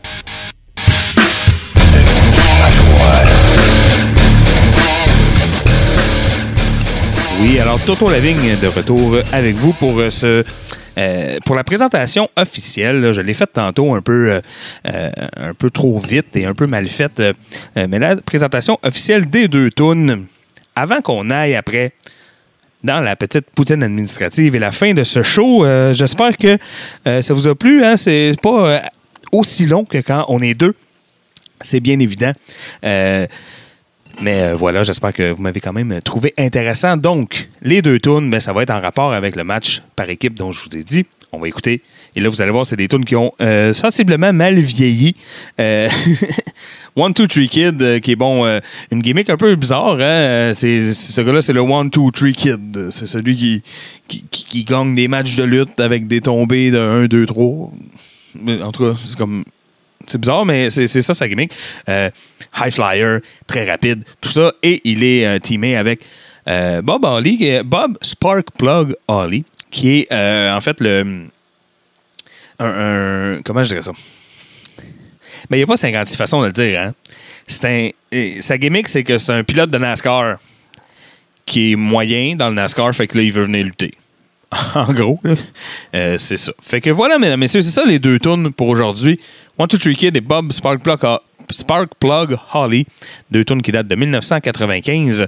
On les écoute et nous, on se parle de l'autre côté pour la conclusion de ce, mais de ce, de ce un peu particulier. Voilà. Bonne, bonne tune, mesdames messieurs.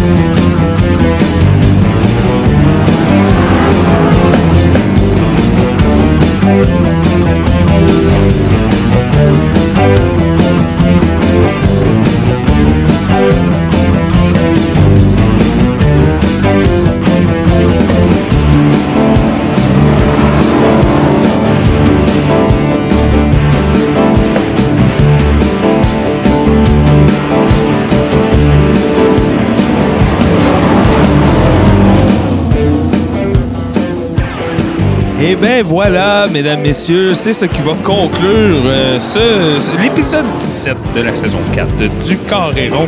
Mon nom est Toto Lavigne, j'étais euh, seul aujourd'hui, mais euh, bon, je pense qu'on a quand même eu un bon show, un show assez bien rempli. hein. On a écouté deux tours absolument malades. vraiment, ils ont un peu mal vieilli, mais vraiment cool. On a parlé de Jake the Snake, on a écouté une de ses promos, on a fait un gros survol de sa carrière. On a parlé aussi un peu euh, de euh, mes problèmes mentaux. C'est-à-dire le Royal Rumble 1995. Euh, c'est sûr que si vous me laissez tout seul avec un micro puis il faut que je parle de lutte, ça se peut qu'on retourne vite aux alentours du Rumble 95, hein, du moins pour la première fois que ça m'arrive. Donc voilà, j'espère que ça vous a plu, mesdames, messieurs. J'espère que vous n'avez pas trop manqué Martin. Euh, il va revenir, Martin, ne vous inquiétez pas. Je sais pas, peut-être que c'est une formule qu'on va quand même refaire. Je sais qu'en en ce moment, il faut comprendre, et on s'en excuse d'ailleurs, euh, euh, chers auditeurs, mais euh, bon, on a euh, des semaines un peu particulières, des semaines très chargées. Euh, on fait notre possible pour euh, continuer à vous livrer la marchandise. Des fois, on réussit pas toujours à le faire le lundi, mais on est là, on est là pour vous euh, donner du contenu. On n'arrête pas malgré les situations euh, changeantes et un peu euh, plus difficiles par moment, mais on fait notre possible pour être là et on espère que ça vous plaît, mesdames, messieurs. Euh, voilà, écoutez, il me reste quelques petits trucs à faire. La poutine administrative, comme d'habitude. D'abord, évidemment, nous avons un Patreon, hein, euh, patreon.com, euh, barre oblique, le Carréron. On vous invite à aller checker. Ça coûte 5 américains. That's it. Il n'y a pas euh, de tiers, il n'y a pas de, plusieurs classes de citoyens. Puis si tu payes plus cher, tu as des meilleurs watch-along. Non, c'est pas comme ça. C'est un prix fixe pour tout le monde et ça vous donne accès à ce qu'on a fait à date. C'est rétroactif, ça c'est important. Ça, ça vous donne accès à tout ce qu'on a fait à date. Ça, ça veut dire, euh, bon, il y a le petit podcast, le brunch, euh, qu'on fait, euh, qu'on fait plus depuis un bout, pour être bien honnête avec vous, mais qu'on va recommencer à faire en septembre. Et les épisodes qu'on a déjà fait sont là. Il y a tous les watch-alongs que moi et Martin ont fait, des watch-alongs de matchs mythiques, de trucs, le fun, de petits cossins. Moi, j'en ai fait pas mal depuis le début de la pandémie, des petits documents vidéo qui sont quand même intéressants. Euh, en tout cas, si, si, si je vous tape pas trop c'est euh, parce que c'est quand même moi qui est là, mais euh, on découvre des choses, on écoute des affaires un peu oubliées, des affaires un peu champ gauche ou des matchs mythiques. On fait aussi évidemment les watch-along des Big Four. Et là, ben, je vous en parle pas pour rien, hein, je vous en parle parce que dimanche qui s'en vient, aux alentours de 19h, euh, c'est SummerSlam et on va être là nous, chers patrons, euh, en, en watch-along avec vous live euh, sur le Facebook euh, du, des, des patrons. Je pense que c'est comme ça que ça va marcher. Donc, pour les détails, restez à l'affût, les patrons. autant, autant les futurs patrons que les, les, patrons déjà là, euh, restez à l'affût parce qu'on va vous tenir au courant de comment ça va se passer et euh, de où ça va se passer, mais on va être là pour le watch along de SummerSlam, c'est sûr. Euh, moi, j'ai hâte de voir ça parce que je, je sais rien. Je connais pas, je connais même pas la carte. Je sais même pas euh, ça va être qui, euh, quoi, comment. Je sais que euh, Dominique Mysterio va se battre contre Seth Rollins et c'est pas mal tout ce que je sais. Je sais même pas le match de championnat, ça va être quoi. Donc voilà, ben, soyez avec nous dimanche et puis on va tout découvrir ça ensemble. Ça devrait être une très belle soirée. Là, j'avais noté des trucs. Oui, ben, je pense que je suis rendu à nommer les patrons. Mais voilà, parce que ça fait partie du deal et il faut le faire. Et si vous voulez entendre votre nom, ben, vous n'avez qu'à vous euh, abonner.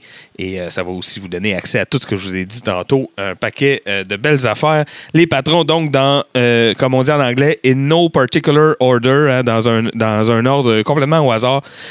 Frank Boulet, Sylvain Vinet, Pierre-Luc Hamelin, Steve Bolduc, Francis Furoy, Charles Dubreuil, Patrice Labelle, Patrick Hamel, Tommy Bouchard, Mathieu Tivierge, JF Denis, Pierre-Luc Delille, Anthony Pomerleau et Lucas Gouget.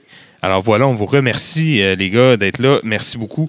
Et euh, ben voilà, si vous voulez euh, faire partie de ce groupe Select, eh bien, vous n'avez qu'à vous rendre sur le patreon.com baroblique le Coréron et devenir un patron. C'est pas plus compliqué que ça. 5 par mois et c'est fait.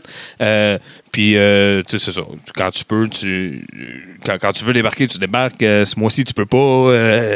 Ben, tu peux pas. Puis, tu rembarques le mois prochain. Il n'y a pas de problème. Il n'y a pas de drain. Vous allez voir, on est une belle communauté aussi. Des gars quand même cool. Euh, ouais, quand même cool.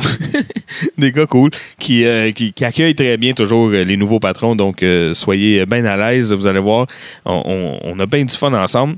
Voilà, fait que ça, c'est pour le patron. Le, le Patreon, voilà, euh, je vais finir par le dire. Euh, évidemment, on est en, euh, en balado sur toutes les bonnes plateformes de balado disponibles.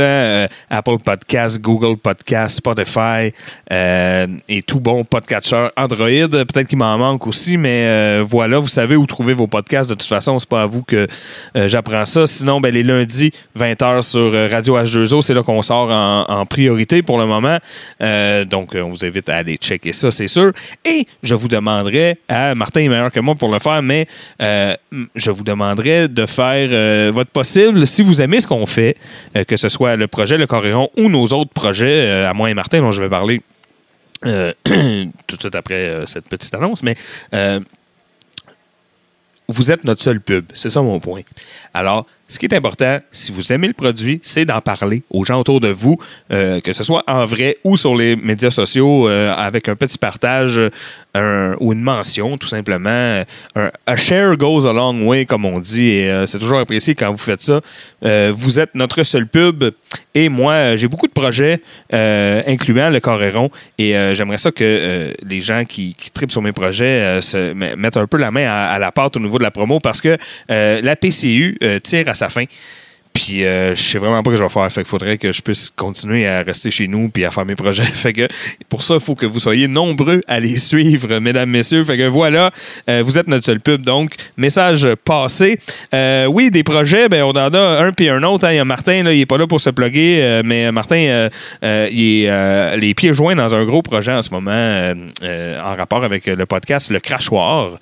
Ils ont aussi un podcast qui s'appelle le Deep Steak, qui est un podcast pour les patrons de le crachoir et euh, la page ménage du dimanche. Euh, voilà, euh, allez vérifier ça, allez checker ça, vous allez voir, ça vaut la peine, c'est très rigolo. Mais des fois, ça fait peur aussi parce que ça met en lumière des, des courants de pensée qui sont actifs en ce moment au Québec et, ça, ça fait peur. Alors, c'est important, un travail important qu'ils font les gars. De, c'est important de savoir ça parce que il faut savoir un peu contre quoi on se bat. puis je pense qu'avec Ménage du dimanche, les gars font euh, un bon boulot. Donc euh, voilà, Martin, euh, pour les projets. à suivre de son côté. Sinon, ben moi, bon, évidemment, il y a le Coréron. J'ai aussi le podcast Dans mon pick-up, le podcast ou l'émission de radio plus Dans mon pick-up, qui est diffusé à tous les vendredis live sur radiodéo.com. Et ensuite, qui est disponible en balado. Euh, à toutes les semaines, je vous sers une caisse de 12 de tunes euh, triées sur le volet, euh, toujours du vieux country old school, des tunes à boire, des choses comme ça. Et j'apprends aussi les demandes spéciales.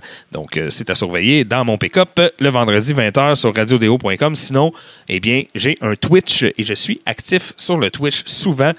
Sur mon Twitch, là, c'est de la vieille télé. C'est ça que je fais on est dans la vieille télé à fond la caisse. Euh, et euh, bon, il n'y a pas de journée précise. Le vendredi après, dans mon pick-up, on fait euh, on, a toujours un Twitch. Donc ça, c'est une des journées précises. Et le mardi 20h, on fait Héritage Night in Canada. Je vous épargne les détails, mais c'est un projet que je vous invite à aller checker. C'est très loufoque, ridicule. Ça se prend pas au sérieux. Mais c'est moi et mon collègue Joe Simon, on écoute des games de hockey. En fait, on écoute des, des épisodes de l'héritage comme si c'était des games de hockey. Voilà. On a habillé le tout en game de hockey, puis on se trouve bien drôle, on a bien du fun. Et sinon, ben, euh, au moins euh, deux, trois autres fois par semaine, je Twitch. Euh, dimanche passé, j'ai passé l'après-midi à écouter une vieille game de baseball des Expos de 1995, pardon. Euh, un, moment, euh, un moment que ma blonde trouvait assez Elvis Gratonesque, mais euh, pendant lequel on a quand même eu beaucoup de plaisir. Donc voilà pour les projets, mesdames, messieurs. Je sais que c'est un peu de la shameless plug, mais comme je vous l'ai dit, hein, c'est ça. Tout ce qu'on a, c'est nos petites tribunes et vous autres. Donc, on essaie de vous parler de nos projets le plus possible, en espérant que ça vous fasse pas trop chier. Voilà, mesdames, messieurs, je pense qu'on est rendu à la fin. Alors, désolé euh, pour, euh, euh, pour les petits inconvénients, parce que je sais qu'on n'est pas toujours tête, on n'est pas toujours à l'affût, mais on essaie de toujours vous sortir de quoi par semaine. Ça, c'est sûr et certain. Ne soyez pas en reste. On pense à vous, autant les patrons que les auditeurs pas patrons.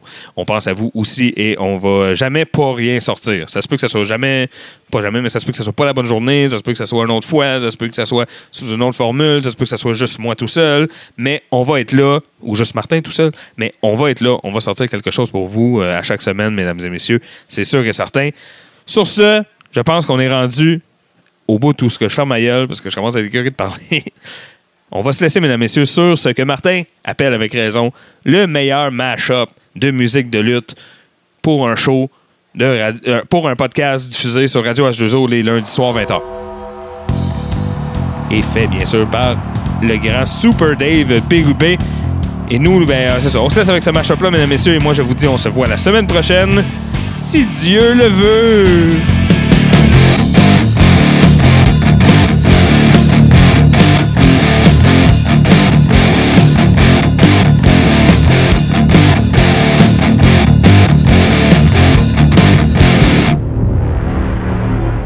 Membre de la famille H2O Web Media.